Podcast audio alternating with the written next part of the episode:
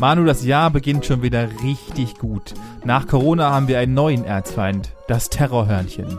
Es belästigt unmenschliche Leute. Menschen wollen nicht mehr aus ihren Häusern. Es ist soweit. Das Terrorhörnchen ist wieder da, Manu. Ja, das ist nach dem Weihnachtskoma die neue Bedrohung fürs kommende Jahr. Aber bleiben wir doch beim Weihnachtskoma. Da hat's euch ja wieder auch komplett aus dem Leben genommen. Mit Geschenken und viel Essen. Wir hatten es letzte Woche angekündigt, es wird abartig und genauso ist eingetreten. Wir erzählen natürlich über die abgefahrensten Geschenke, die krassesten Essen und äh, wie wir die letzten Tage überlebt haben. Und dann geht es natürlich noch weiter. Was kommt denn eigentlich dieses Jahr?